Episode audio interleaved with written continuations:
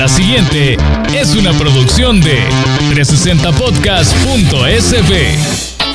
Diana Verónica y Tony, la entrevista se sube todos los días a 360podcast.sb, el primer hub de podcast en El Salvador. O puedes volver a escucharla por Spotify, Google Podcast, Apple Podcast, Amazon Music o TuneIn.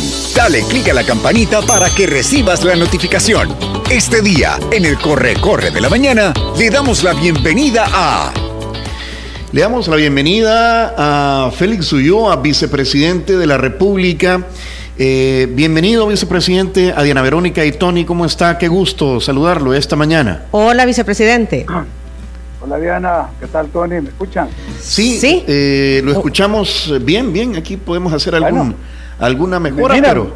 me miran o no me miran? Ahorita nos vamos a conectar a, la transmisión de Facebook Live, pero nos dicen desde los controles que sí, eh, vicepresidente. Se ve bien la imagen. Qué gusto, vicepresidente.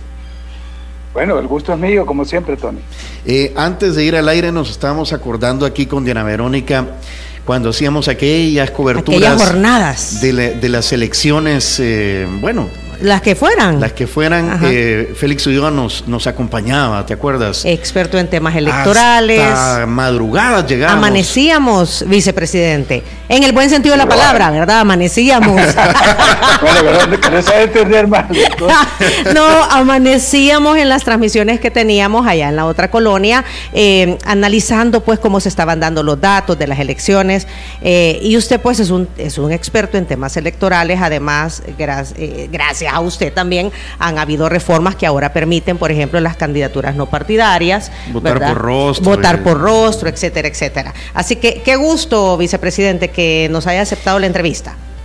Como siempre, el gusto es mío y me, hubiera encantado llegar a esas instalaciones, conocerlas, compartir un café con ustedes, pero como saben, eh, esta semana pues estoy encargado del despacho, estoy aquí ya desde muy tempranas horas, eh, me tocan casi dobles agendas, pero siempre hay un espacio para los amigos. Y gracias. Por, gracias. Y por como pinta la cosa, y de acuerdo al anuncio que hizo en el marco del aniversario 201, el presidente de la República, de nuestra independencia, Nayib Bukele, pues ahí anunció que buscará otros cinco años de gobierno y va a competir por eh, buscar una reelección, ¿verdad? O, una... El, Sí, sí.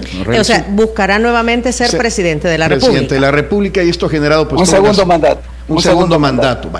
Y esto ha generado un montón de comentarios. Eh, eh, decía Diana Verónica también antes de ir a la, a la entrevista que, pues sí, los abogados... Eh, Interpretan. hacen, hacen llegar artículos, explicaciones, ¿verdad?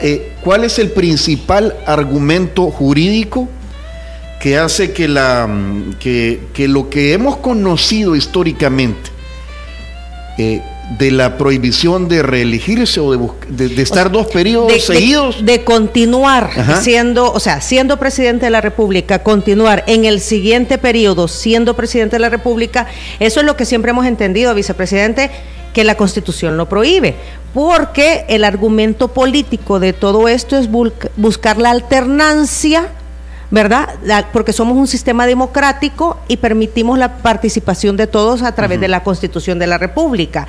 Entonces, los constituyentes establecieron que buscar la alternancia era básico para mantener el sistema democrático. Artículo 88 de la Constitución, vicepresidente. Correcto. Y hay otros más. Hay el 154 que prohíbe que alguien se quede un día más, yo digo ni una hora más, ni un minuto más, después de que termina su periodo presidencial. Eh, es tan fuerte esta protección que cuando se viola eh, la misma constitución da derecho a la insurrección. Todo eso es un conjunto de, que yo lo denomino un ecosistema de normas para proteger ese principio de alternabilidad. Y no solo es válido, no solo está vigente, sino que hay que mantenerlo para garantizar ese principio de alternabilidad y que nadie se quede un día más de manera ilegal eh, después de que termina su mandato. Ahora, cuando hablamos de que el presidente anunció que va a buscar un segundo mandato, y que lo dijo, como tú decías, el 15 de septiembre recién pasado, lo hace basado en la Constitución. O sea, eh, cuando hablamos de este ecosistema de normas proteccionistas para la alternabilidad, estamos generando una visión que necesita ser complementada con un artículo que casi nunca lo mencionan los que hablan de todo este conjunto de normas. es el 152 en el numeral 1. Cuando dice, ¿verdad? El, enunciado de ese artículo dice, no podrán ser candidatos a la presidencia. Fíjense que esto es bien importante porque la constitución de 1962 decía, no podrán ser presidente entonces ahí sí era imposible y por eso es que se sentó toda esa teoría de que nadie podía repetir un segundo mandato porque la constitución del 62 decía no podrá ser presidente. Pero los constituyentes del 83 cambiaron ese concepto y dijeron no podrá ser candidato. Entonces ya cuando usted te adquiere el estatus de candidato, entonces vas a someterte a la voluntad del soberano para que te pueda elegir o no. Y la alternabilidad la decide el soberano, que es el pueblo. Ahora, para que tú puedas llegar a presentarte como candidato ante ese soberano, hay un límite. No puedes hacerlo dos, tres, cuatro, cinco veces, como hay países que tienen la, reelección indefinida o continua. Aquí, el 152, en el inciso primero, después que dice no podrán ser candidatos a la presidencia, primero dice, el que haya ejercido por seis meses, continuos o no, la presidencia en el periodo inmediato anterior. Ya ahí ya pone una limitante. El que fue candidato, el que fue presidente en el periodo inmediato anterior por seis meses o más, ya no puede presentarse para el siguiente eh, mandato. O dice, ¿verdad? El que le ejerza seis meses antes del inicio del periodo presidencial. O sea, aquí está la clave de todo y es donde ahora ha habido mucha confusión, ha habido lecturas interesadas, hay interpretaciones, yo he escuchado desde las más eh, elementales, como decía eh, un, académico, eh, que si Chepito es hermano mayor de María y María es la hermana mayor de Juan, ¿quién es el inmediato? Y otros que hacen, hacen unas casitas de cartón para explicarlo, hasta otros que dicen, no, la unidad de medida de tiempo es el periodo que se inicia el 1 de junio, o sea, el periodo siguiente, el nuevo periodo. Esa es la unidad para toda esta disposición. No, miren, basta leerlo de manera objetiva, sin pasión. Una, una profesora de primaria lo debería de leer para que nos enseñe cómo se lee la lectura comprensiva, sobre todo la eh, puntuación. Porque cuando dice el que haya ejercido durante seis meses, continuos o no, en el periodo inmediato anterior, ahí pone una coma y ahí termina. Entonces se está hablando del periodo inmediato anterior al que se esté ejerciendo, que en el caso del presidente Bukele sería el periodo de H. Serén. O dice que ejerza seis meses previos al inicio del nuevo periodo. O sea, son dos condiciones. No haber sido presidente en el periodo inmediato anterior y dejar de ser los seis meses antes de que empiece el nuevo periodo. Ahora, alguien diría, pero ¿y esa norma absurda? Porque ¿cómo se le puede prohibir a un, a un presidente que haya, no haya sido presidente en el periodo anterior, si en el anterior estaba otro partido. Eso, se le viene a la cabeza a uno. Sí, no podría haber sido presidente porque está siendo presidente en este periodo. En este periodo, por eso. Entonces, digo, es absurdo.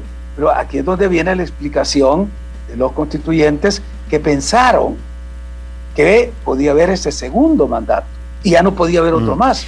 Pero pongamos el caso, para no estar usando ni muñequitos ni gasitas, sino de los textos constitucionales y legales.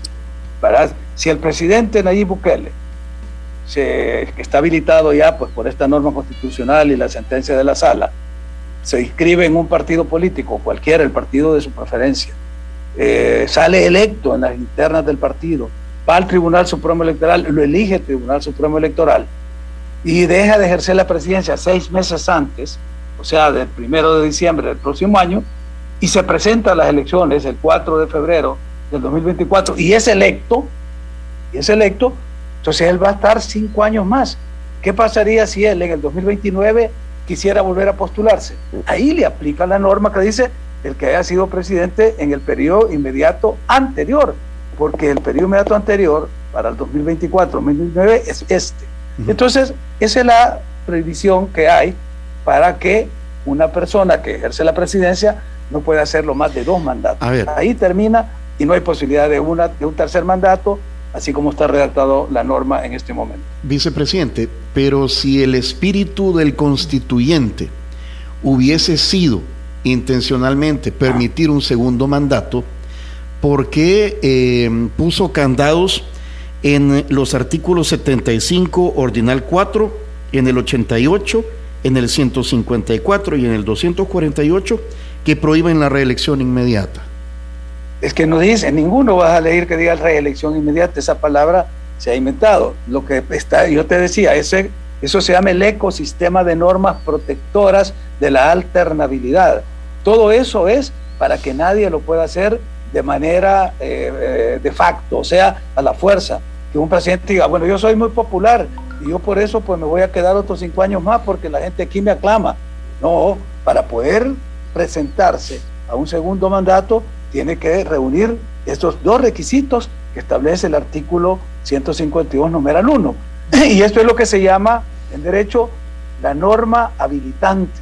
O sea, esa es la norma que habilita esta posición. Y si tú la ves, tiene siete numerales. Estamos hablando del número uno. Pero si miras ahí en tu constitución el número 6, vas a ver que se refiere al vicepresidente y a los designados. Y es la misma prohibición la misma provisión porque está en el mismo texto. Y sin embargo, aquí ya tuvimos una reelección de un vicepresidente que se volvió presidente.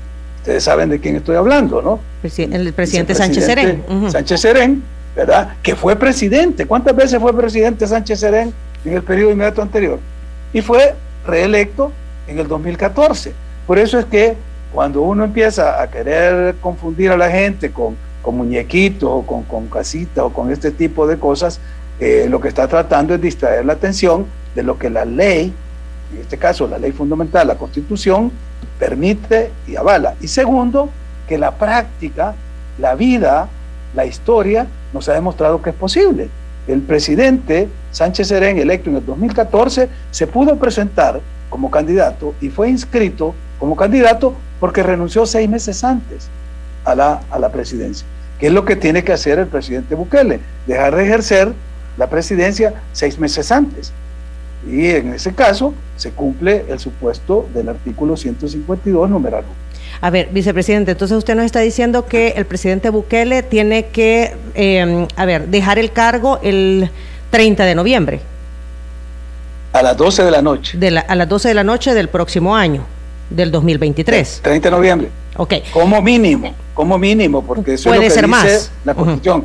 Por lo menos seis meses antes de que inicie el periodo presidencial. O sea, cuando, y es que fíjense bien que se usan dos categorías en ese, en ese eh, numeral del artículo. Una categoría hacia el futuro que dice los próximos, al próximo periodo presidencial, o sea, seis meses antes del próximo periodo. Pero se usa la categoría hacia el pasado cuando dice que no ha ejercido la presidencia en el periodo inmediato anterior. ¿Cuál es el periodo inmediato anterior a este periodo? El de Sánchez Serén. ¿Cuál será el periodo inmediato anterior del 2024 al 2029? Este periodo. Por eso es que lo que se está prohibiendo es que haya una tercera, cuarta reelección. Pero el segundo mandato estaba en la mente eh, de los constituyentes y está en el texto de la Constitución. Por eso es que hemos tenido la posibilidad de que un expresidente, que fue expresidente varias veces entre el 2009 y el 2014, se pudiera presentar, ser electo y gobernar del 2014 al 2019. O sea, porque Entonces, aplica la misma norma, pasó. entonces, eh, per- perdón, vicepresidente, aplica la misma norma para la presidencia Claro, eh, como para la exacto. vicepresidencia presidencia de la República.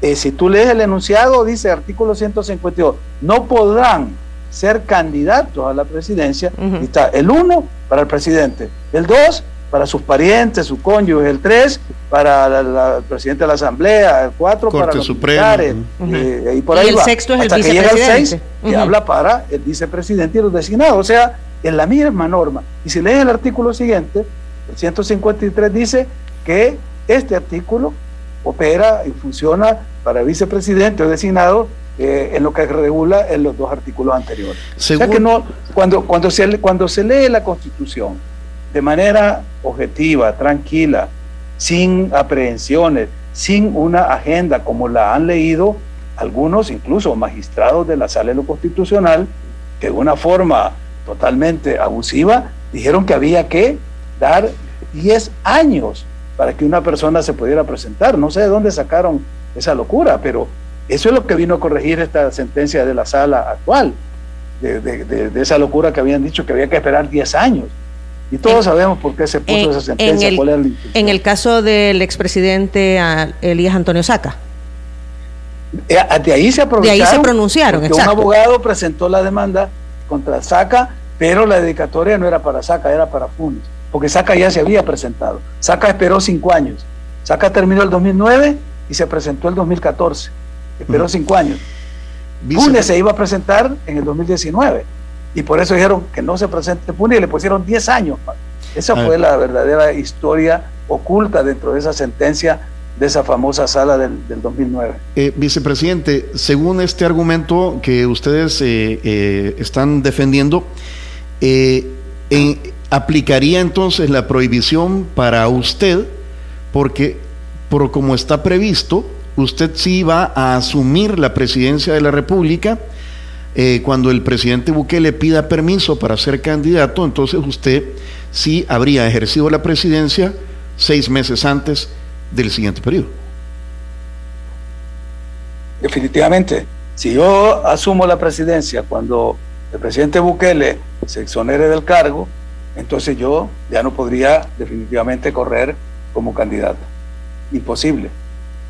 No podría ser lo que hizo Sánchez Serén. Pues, si, el FMLN, en vez de poner a Sánchez Serén de candidato, hubiera propuesto a Mauricio Funes, Sánchez Serén no hubiera podido ser candidato a la presidencia.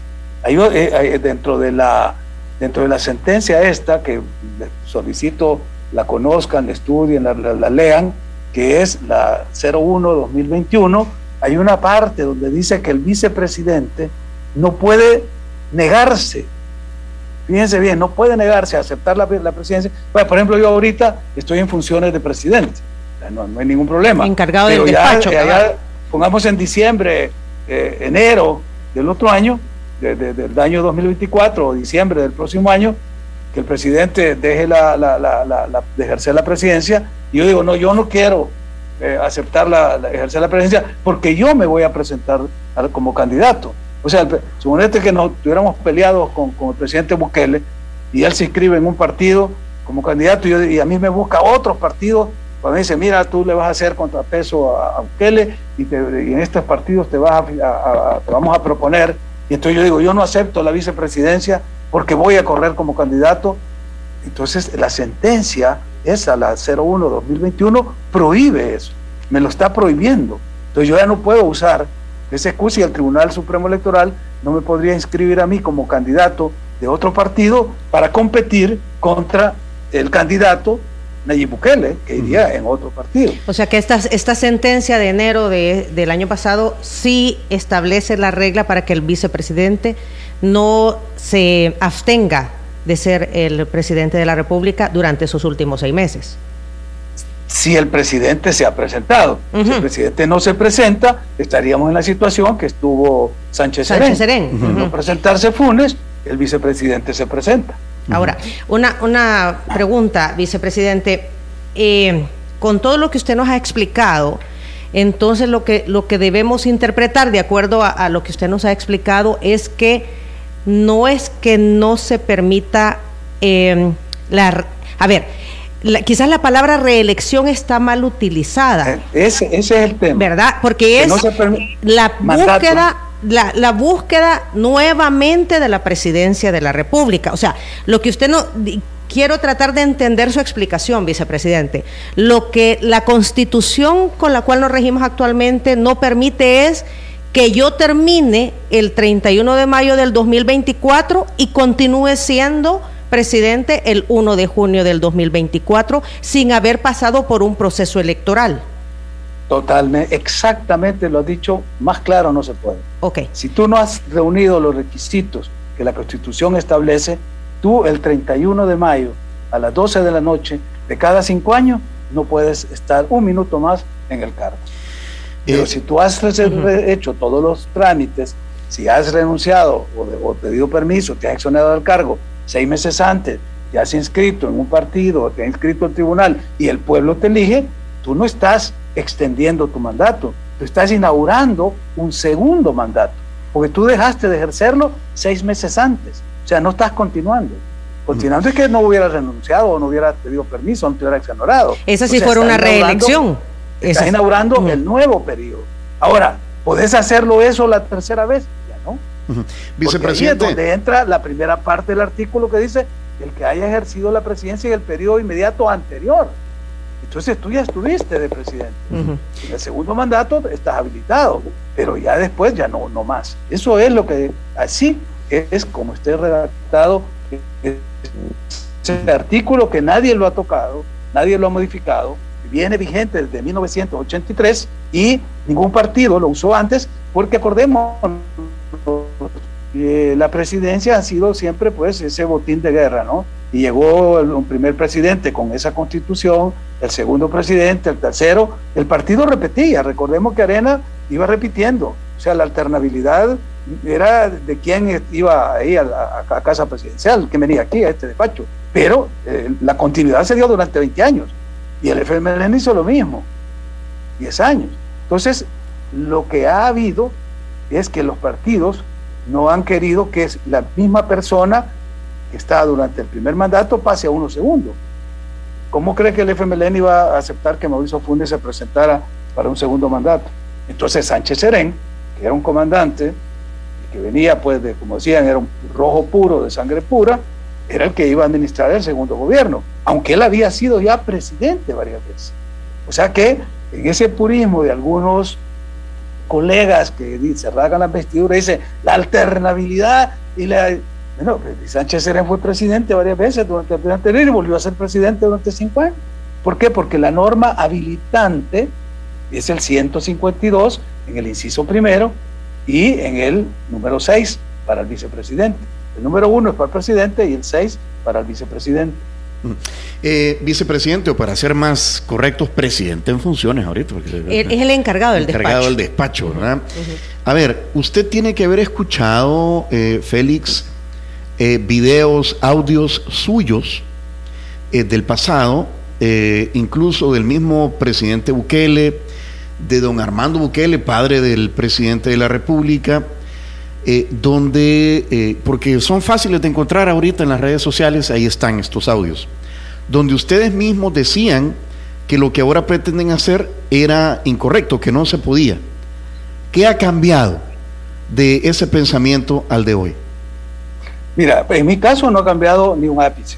Es más, yo lo tengo por escrito y se lo presenté al presidente Bukele el 15 de septiembre del año pasado, ya hace un poco más de un año, cuál era la opinión y la propuesta del comité ad hoc que está preparando el paquete de reformas constitucionales y que aprovecho para, pues, a través de tu medio, invitar a la población a que se sume a los conversatorios que estamos haciendo, porque estamos discutiendo eh, ese proyecto de reformas constitucionales, porque mira la importancia que tiene, ahorita estamos hablando de temas constitucionales, ustedes como periodistas que son gente informada, pues tienen la constitución a la mano, la pueden leer, pero mucha gente no tiene ni acceso a la constitución y le estamos hablando de temas muy complejos, por lo tanto estamos haciendo estos conversatorios. Este sábado hay un conversatorio en una universidad, lo estamos haciendo en las universidades, los hacemos presenciales y virtuales. Pues bueno, en ese paquete de reformas, en la carta que yo le presenté al presidente Bukele, si ustedes la pueden leer, si no yo se las mando, está publicada, está en todos los documentos de la vicepresidencia, además hicimos circular eh, ampliamente, porque ahí está el contenido de la reforma la carta de remisión, yo le decía sobre este tema, justamente sobre el tema de la reelección, decía, así como una sala dijo de manera inconstitucional que había que esperar 10 años, porque es la sentencia 163-2013 de la sala que fue electa en el 2009 al 2018. Esta sala dijo que había que esperar 10 años. Otra sala, es la actual, dice que no hay necesidad de esperar porque la norma lo habilita. La opinión del comité es que no deben ser los jueces ni los magistrados constitucionales los que estén definiendo estos plazos.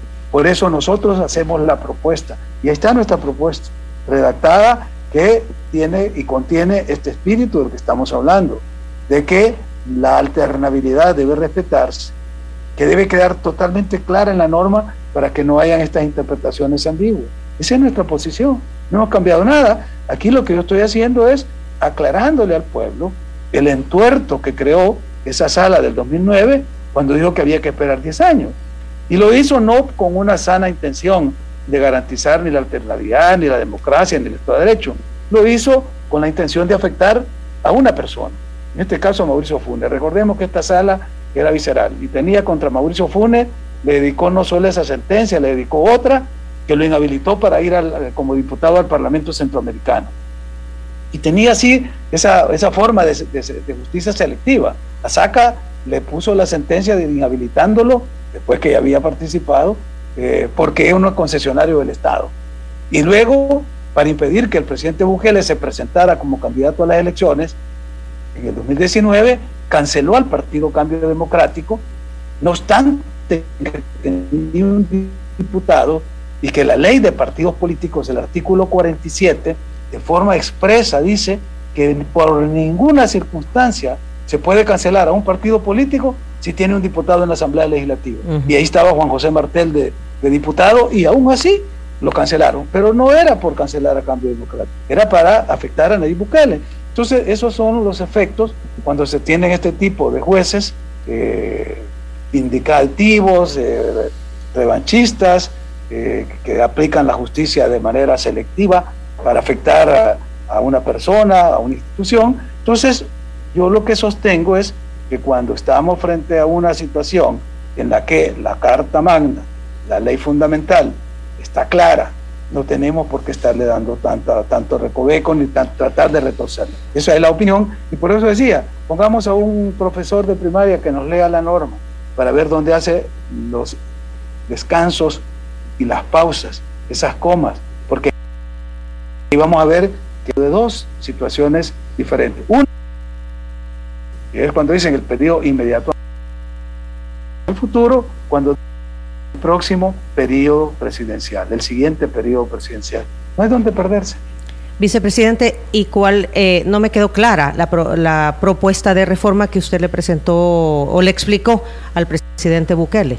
Ahí está, está redactada. Dice que nosotros proponemos, por de los periodos presidenciales, va en armonía con los periodos legislativos y los periodos del órgano judicial, pues, con múltiplos de tres. Entonces hablamos de tres, seis y nueve años. Y en este caso proponemos que la presidencia de la República tenga un periodo de seis años que esté sujeta a un referéndum revocatorio a medio término y que la persona que se quiera proponer o quiera participar para un segundo mandato, tiene que esperar un periodo. Eso es lo que está escrito ahí en el, nuestro texto. O sea, en eso, en ese texto o esa propuesta de texto, perdón, sí queda claro entonces que no, ahí no ahí, no queda que si es el periodo anterior, que si es el que viene, no. Dice tiene que esperar un periodo para presentarse a un nuevo. ¿Por qué, ¿Por qué está proponiendo eso, vicepresidente?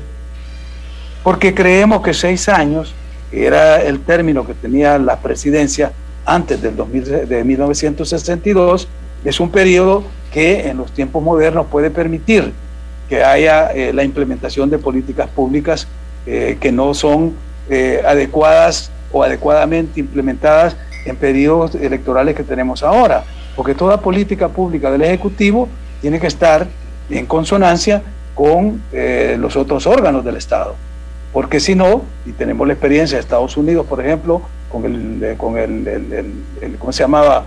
El Big Deal de, de, de, Roosevelt, cuando se trató de implementar en el New Deal 12 medidas de beneficio para el desarrollo de la economía en Estados Unidos y salir de la gran crisis, el Tribunal Supremo, que estaba en manos sumamente conservadoras, le cambió con sentencias las políticas del, del Ejecutivo. O cuando vemos que los congresos no están en sintonía con el Ejecutivo, entonces desde el Congreso se viola o se atenta contra las políticas del Ejecutivo. Ya lo vimos aquí en el periodo de la pandemia. Entonces, ¿qué queremos nosotros plantear con esos periodos eh, de ciclos de cada tres años o múltiplos de tres? Que cuando eh, el Ejecutivo o el presidente sea electo por seis años, hayan eh, elecciones legislativas y cada tres años se puede renovar el mandato del presidente o no si ya se presenta revocatorio. Pero ¿cuál es la clave de todo esto?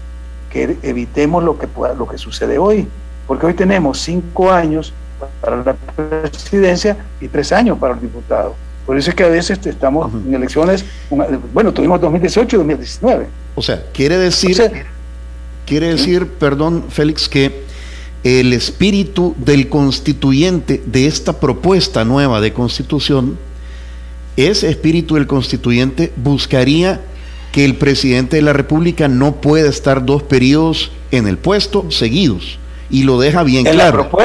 La, propuesta que estamos haciendo lleva ese. ¿Por qué, por qué, eh, por qué si quiere dejar entonces, ahora sí, ese espíritu del constituyente claro, eh, esa situación? Porque, te repito, estamos cambiando el periodo del mandato presidencial. Esa es la explicación. O sea, seis años es un periodo razonable para que se puedan implementar las políticas públicas del Ejecutivo y tiene dos legislaturas con las cuales puede, si hay armonía y si el pueblo lo escoge, pues recordemos que toda la base de una democracia representativa como la nuestra está en el ejercicio de la soberanía del pueblo. Si el pueblo en el 2019 decidió que el presidente Bukele fuera electo presidente y vio que durante los dos primeros años, el 2020 y el 2021, en la oposición sistemática, el bloqueo desde la Asamblea Legislativa de los dos partidos que controlaron todo el, todo el ejercicio de la posguerra desde 1992 hasta 2019, era de bloqueo constante, de sabotaje a las políticas del Ejecutivo, entonces el pueblo en el 2021, el 28 de febrero, decidió cambiar esa correlación en el legislativo y darle al presidente, al ejecutivo, todas las facultades para poder implementar sus políticas a través de un ejercicio mayoritario en el seno legislativo, donde se empezaron a implementar una serie de medidas, de normas, dentro de las cuales todos podemos testimoniar los beneficios que nos ha traído. Porque yo te puedo plantear ya cinco temas, cinco preguntas para ver si el sabor en este nuevo periodo, con esta nueva asamblea, ha cambiado positivamente, sí o no. De ser el país más violento del mundo, somos uno de los países más seguros del mundo y posiblemente el más seguro de la región. De tener un sistema hospitalario prácticamente eh, en ruinas, hospitales, camas y medicamentos, tenemos uno de los sistemas hospitalarios de primer mundo y con un reconocimiento internacional por el manejo preciso de la pandemia. De tener unas escuelas y un sistema educativo en decadencia, estamos dando el salto para cerrar la brecha digital, distribuyendo computadoras en todo el sistema público. Todos los estudiantes y maestros tienen una laptop, tienen una tablet. Cuando este país era señalado como un país peligroso, que no podía eh, ser tomado como un destino turístico. Ahora hemos llevado tres campeonatos internacionales de surf y somos un punto de referencia de la Organización Mundial de Turismo. Y para cerrar con broche de oro, este día nos hemos eh, desayunado con la buena noticia que El Salvador se ha ahorrado 275 millones de dólares por la compra que hizo de su propia deuda el día de ayer, de una deuda de 800 millones del FMLN, de Mauricio Funes. ¿Por qué? Por la libertad financiera con la que se está manejando y que el presidente lo, lo, subrayó en su discurso de Naciones Unidas, de que ese era uno de los plus que tenía este gobierno, su manejo de la libertad financiera, porque estamos usando los SDR, que es esta, este, este mecanismo que tiene el Fondo Monetario Internacional, de, estos activos de, divisas, para que los estados puedan hacer uso de ella. El Salvador está haciendo uso de ese activo del Fondo Monetario y nos hemos ahorrado 275 millones de dólares. Entonces, cuando tú ves que hay esa armonía en los órganos del Estado, los países avanzan. Pero ¿qué tuvimos durante los dos años primero de nuestro gobierno, cuando todo lo que se presentaba a la Asamblea Legislativa era bloqueado por las fracciones de Arena y del FMLN? Era un estancamiento, una confrontación y lo peor, cuando estaba de por medio la vida de los salvadoreños.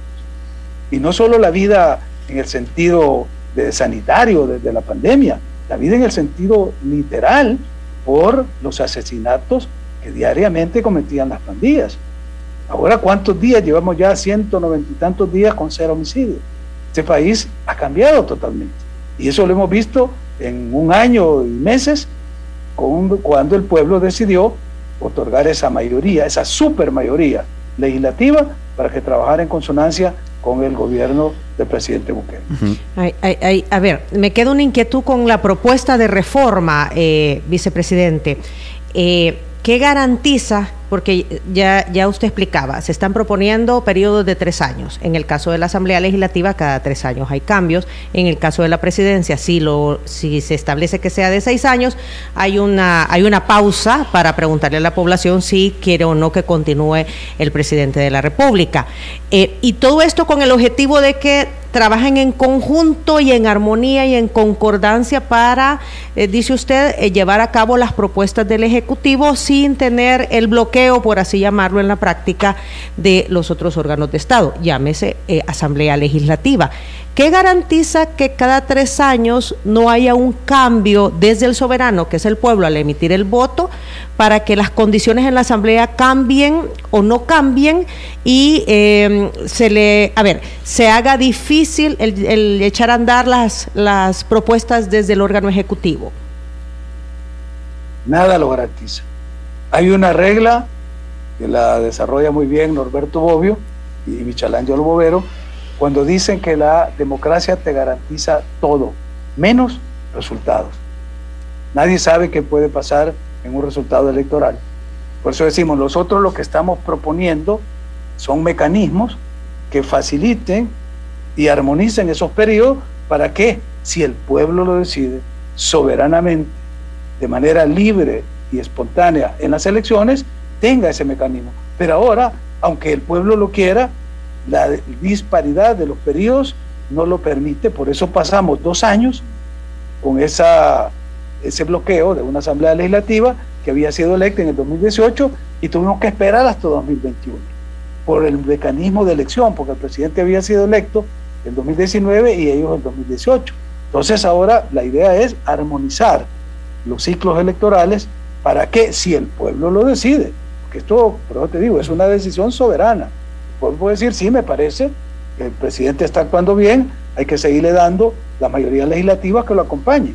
O, o al revés, el pueblo está actuando mal, y qué es lo que sucede en el caso, por ejemplo, de los Estados Unidos, que tienen las elecciones de medio término. Allá, si el Ejecutivo está bien y la población está de acuerdo, le da la mayoría en el Congreso.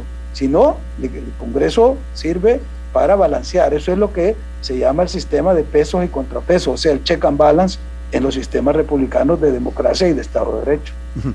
¿Y qué, qué, ha dicho el presidente de la República con respecto a este proyecto de nueva constitución? Porque bueno, en algún momento lo, nosotros era como en pausa. que nos permitiera otro, dos, otro periodo para eh, llevarlo a discusión con la sociedad esta es una propuesta que no salió del cerebro ni la mente de ninguna, eh, digamos, élite intelectual o brillante. Esto es producto de todo el trabajo que llegó a la, comisión ad hoc, que lo distribuyó en cuatro mesas de trabajo y lo que se puso ahí es lo que la población pidió. O sea, todo lo que está planteado como reforma no ha sido producto de imposición de ningún sector, es la sistematización de todas las opiniones que llegaron, que fueron miles, solo de salvadoreños residentes en el exterior, en 25 países, recibimos casi 4.000 propuestas de reforma. Entonces, eh, lo que el presidente le pedimos nosotros era que yo se lo entregué el 15 de septiembre del año pasado, como lo habíamos prometido, queríamos honrar nuestra palabra y lo entregamos. Pero le pedimos que nos permitiera otro año más de ejercicio, de socialización, de conocimiento, de discusión, de debate, están saliendo debates riquísimos, muy profundos, muy acertados en las universidades, de los estudiantes, de maestros, de personas que llegan, que se suman en los foros virtuales. Y lo que nosotros propusimos en aquel periodo fue una propuesta de un comité. Incluso puede ser que en esta nueva versión hayan propuestas que haya que adicionar. Y al final, eso es una propuesta. La decisión última la tendrá la Asamblea Legislativa, que es la que va a someter a discusión, a conocimiento y a debate legislativo esas reformas, esas o cualquier otra, porque no son vinculantes.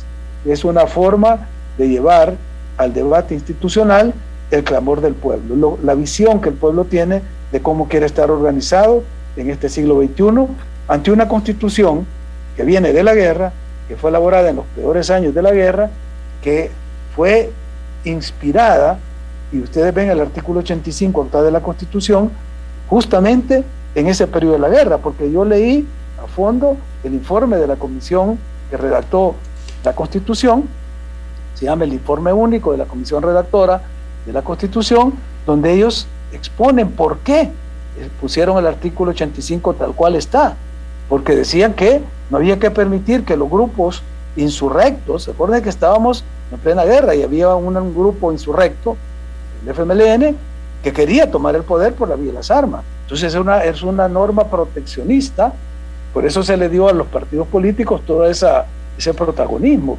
y, y ese monopolio de la representación popular. ¿Por qué? Porque el momento lo explicaba, lo justificaba, pero ahora estamos ya a tres décadas de, haber superado esa situación y necesitamos una nueva Carta Magna adecuada a los tiempos modernos. Vicepresidente, y esta socialización, este momento de socialización que está llevando a cabo el, este comité que ha hecho la propuesta de reformas a la Constitución de la República, admite todavía eh, análisis para hacer reformas de reformas. Es que eso es lo que se trata. Justamente. Pueden haber cambios todavía. ¿Y esto llegará hasta cuándo, vicepresidente? Eh, octubre. Terminan en octubre los, los conversatorios y se recoge de nuevo todo lo que se está haciendo. Cada universidad está sistematizando las intervenciones, las propuestas, los debates y se va a preparar otro documento que se debe entregar también al presidente. Este es, este es un trabajo, eh, como ustedes lo ven, participativo, no es nada impuesto, aquí nadie está queriendo imponer un modelo autoritario o que, como dicen los detractores de este proceso, esto es todo para darle más poder al presidente Bukele o para que se perpetúen eh, leyendas negras de, de, totalmente. De lo que se trata es de que la gente participe, reflexione, y que pues sean tomadas en cuenta. Hablando de educación, cuenta el pueblo para hablando hay varias partes para tratar de meter en una licuadora todo y, eh, trasladárselos ¿verdad? al eh, tuyo a Diana Verónica, que dice el número de terminación 9295. De disminuir a 56 diputados, eh, la legislativa, vicepresidente. Eh, junto con otros ciudadanos eh, hace varios años, pero en la Constitución no se incluye que en la constitucional ese tipo de limitaciones quedan permanentes. Entonces, más bien se deja a las leyes secundarias. En este caso será el Código Electoral el que definirá cómo eh, se establece el número adecuado de diputados. Y ahí hay fórmulas, la ciencia política, y yo he escrito ya sobre eso, establece el tamaño ideal de los congresos en relación a la población, en relación a la población económicamente activa. Es decir, hay varios mecanismos para decir cuántos representantes debería haber en una sociedad dependiendo de su tamaño, de su territorio, de su composición etaria, etcétera. O sea, es, es otro análisis y que deberá definir entonces... Eso, eso queda en el Código Electoral, no en la Constitución. Ajá, número de diputados. Exacto, y eso se tendrá que hacer en la Comisión de Reformas Electorales en la Asamblea Legislativa. Estamos dando un plazo de dos años para que toda la normativa secundaria, todas las leyes infraconstitucionales se puedan armonizar cuando sea ratificada la nueva constitución y entre en vigor. Lo que vimos allá en el 1983, cuando se entró en vigencia la constitución en diciembre del 83, se estableció un periodo, creo que en esa época fueron 10 años, para armonizar todos los códigos y todas las leyes a la nueva constitución de 1983. Em, dice aquí, pregunta, por favor, el presidente dice que si no es necesario que compita por gana, porque ese es el partido que lo llevó al poder, y que si puede escoger a otro partido. Dice también em, que quien queda como presidente cuando renuncie, es que no es una renuncia. Eh, creo que, ¿cuál es el término exacto? de lo que debe hacer el presidente Bukele eh, seis meses antes? Bueno, contestando las dos, eh, la, la, constitución lo que dice es que no debe estar en el ejercicio de la presidencia. O sea, pues, que no debe estar ejerciendo las seis meses antes. No dice de qué manera. Dos formas podemos ver de dejar de ejercerla. Una, pedir un permiso, o dos, renunciar. El presidente verá cuál de las dos fórmulas escoge y en ambos casos tiene que ir a la Asamblea Legislativa a solicitar el permiso o a presentar la renuncia. En el otro caso, el presidente puede ir por el partido que, quiera. Eh, esto está establecido también por la sentencia de transfugismo que se dio y que reformó el código electoral. Si ustedes buscan en el artículo 226-A del código electoral, lo repito, 226-A, ahí van a ver que la norma que fue generada por la sentencia, dice que no podrán cambiarse de partido político los funcionarios electos para la Asamblea Legislativa y los consejos municipales. o sea que la ley de transfugismo opera para los diputados y los miembros de consejos municipales, no para el presidente. ¿Y el, ¿Y el, presidente se mantiene inscrito en el partido Gana, vicepresidente? No lo sé, no lo sé porque esa es una cuestión eh, muy personal de él y no sé si lo mantiene o no, eh, pero como digo, la norma habilita para que él pueda escoger cualquier partido y no le afectaría haber sido electo bajo la bandera de un partido, porque eso aplica solo para los diputados y los consejos municipales. Aquí hay otro ejemplo de alguien de Salvador con respecto a la norma habilitante del artículo 152. Y dice que es el si el día inmediato anterior a hoy es el día antes de ayer. Es que no es el día, por eso les digo que no los confundan con esos ejemplos. Aquí estamos hablando de periodos constitucionales. El periodo inmediato anterior a este es el de Sánchez Serén, es el 2014-2019. El periodo inmediato anterior del 2024 al 2029 va a ser este que estamos hoy. Eso es viendo la norma en el sentido eh, retroactivo, o sea, hacia atrás. Cuando el legislador quiere que veamos hacia adelante, dice seis meses antes del inicio del próximo periodo presidencial. Entonces está viendo hacia el, el futuro, o sea, al primero de junio del 2024. Eh, ¿Qué más dice Y no hay ninguna limitante eh, respecto a cuándo debería, si como no tenemos certeza si el presidente está inscrito o no a Gana, que es el partido a través del cual él ganó la presidencia de la República, no hay ninguna limitante de cuándo debería estar fuera de ese partido para poder participar por otro, porque la lógica me dice que participaría por nuevas ideas. Tiene que ir a primarias por el partido que escoja. Ajá, por el partido que escoja tiene que ir a primarias, eso sí, pero no hay limitante en cuanto a fechas, vicepresidente. La, la, la, la, ley no dice ni regula el tema. Creo que eso estaría eh, condicionado a las normas internas de los partidos, o sea, a los estatutos de los partidos. Un partido tiene que establecer, ¿verdad?, el tiempo, la militancia, las condiciones para que uno de esos miembros se pueda inscribir para cargos de elección popular, para diputados, alcaldes, presidente, entonces, más bien es la normativa de cada uno de los partidos, porque la ley secundaria, el código electoral, y la Constitución mucho menos no, no, hablan de esos detalles.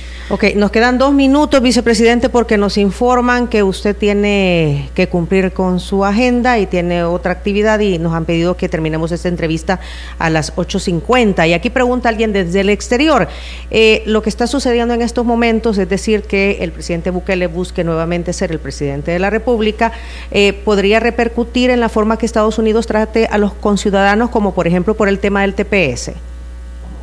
No, absolutamente para nada. O sea, eh, la relación de nuestros compatriotas en Estados Unidos es una relación que siempre ha estado en la atención de la presidencia, es uno de los temas prioritarios.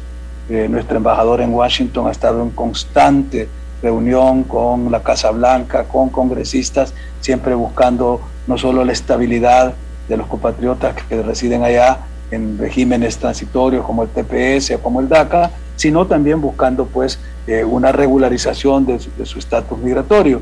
Y en el caso de que el presidente eh, salga electo, incluso lo puedo decir con propiedad porque todo el mundo lo vio el día de ayer, estábamos reunidos con la, con la encargada de negocios, hablábamos de los temas, de cómo el hermanamiento, la alianza, la amistad entre los dos pueblos, las dos naciones y los dos gobiernos se reafirma y lo veíamos gráficamente en ese despegue que hizo la nave espacial donde iba eh, nuestro compatriota Frank Rubio, que es eh, ciudadano estadounidense, puesto que nació en, California, aunque creció en un pueblo aquí en la Unión y luego emigró de nuevo a Estados Unidos, pero eso lo veíamos con, con la encargada de negocio, era simbólicamente esa unión, esa relación, esa amistad que históricamente hemos tenido los dos estados, las dos naciones y los dos gobiernos. Bueno, eh, según el, artículo 155 de la ah. Constitución, usted va a ser presidente seis meses, Félix. Al menos. Hemos, dicho que eh, mínimo el presidente tiene que renunciar seis meses antes o pedir permiso seis meses antes. Por eso yo prefiero usar un término más genérico, la exoneración del cargo, es decir, dejar de ejercer el cargo puede ser por cualquier vía, ya sea por la vía de la, del permiso, de la renuncia, él, escogerá. Y el tiempo, por supuesto, estamos hablando de seis meses mínimo, o que pudiera él también poder renunciar eh, el 4 de octubre. ¿Y por qué el 4 de octubre? Porque las elecciones son el 4 de febrero y la constitución dice que la campaña electoral presidencial empieza cuatro meses antes. Entonces, cuatro meses antes del 4 de febrero es el 4 de octubre. No está él obligado a dejar el cargo en ese periodo, pero lo ético, lo políticamente correcto sería que eh, una vez él inscrito como candidato por el Tribunal Supremo Electoral, pues ya no estuviera ejerciendo la función de presidente, aunque no es eh, legalmente eh, obligatorio, pero creo que políticamente sería lo correcto. En ese caso, tendría que eh, dejar de ser, ejercer el cargo ocho meses antes y no seis. Bueno, muchísimas gracias. Eh, pido disculpas a la audiencia. Siempre este tipo de transmisiones generan algunas eh, interferencias, interferencias cositas técnicas, detalles. Es por eso que pues queda convidado Félix Ulloa a acompañarnos cuando pueda acá en cabina en la próxima oportunidad. El, el carajillo siempre está a la orden, vicepresidente lo aprecio mucho y lo vamos a tomar y espero poder visitarlos. Toda mi intención cuando hablamos con Tony la semana pasada era estar ahí con ustedes, pero saben pues que esta circunstancia en la que tengo que estar atendiendo acá pues, no, me permite desplazarme. Y de hecho pues ya aquí el equipo está llamándome, pero hemos conversado una hora prácticamente, creo que hemos dejado claro muchos puntos y sobre todo eh, que en este caso la candidatura del presidente Bukele no solo está avalada por una sentencia de la Sala Constitucional, que como todos sabemos, las sentencias son de obligatorio cumplimiento y hay que acatarlas. Y los que estén llamando al desacato de una sentencia se exponen a cometer una serie de ilícitos penales, sino que la misma norma constitucional, el 152, numeral 1, lo habilita, tal como habilitado en el caso del presidente Sánchez Serén y como puede habilitar en otros casos mientras la norma siga vigente y no se cambie. Gracias por su tiempo. Gracias, vicepresidente. Eh, si quieren volver a escuchar esta entrevista, pongan atención a lo siguiente. Si quieres volver a escuchar esta entrevista, ingresa a 360podcast.sb, el primer hub de podcasteros salvadoreños. Sigue a Diana Verónica y Tony la entrevista en Spotify, Google Podcast, Apple Podcast, Amazon Music o TuneIn. Esta fue una producción de 360podcast.sb.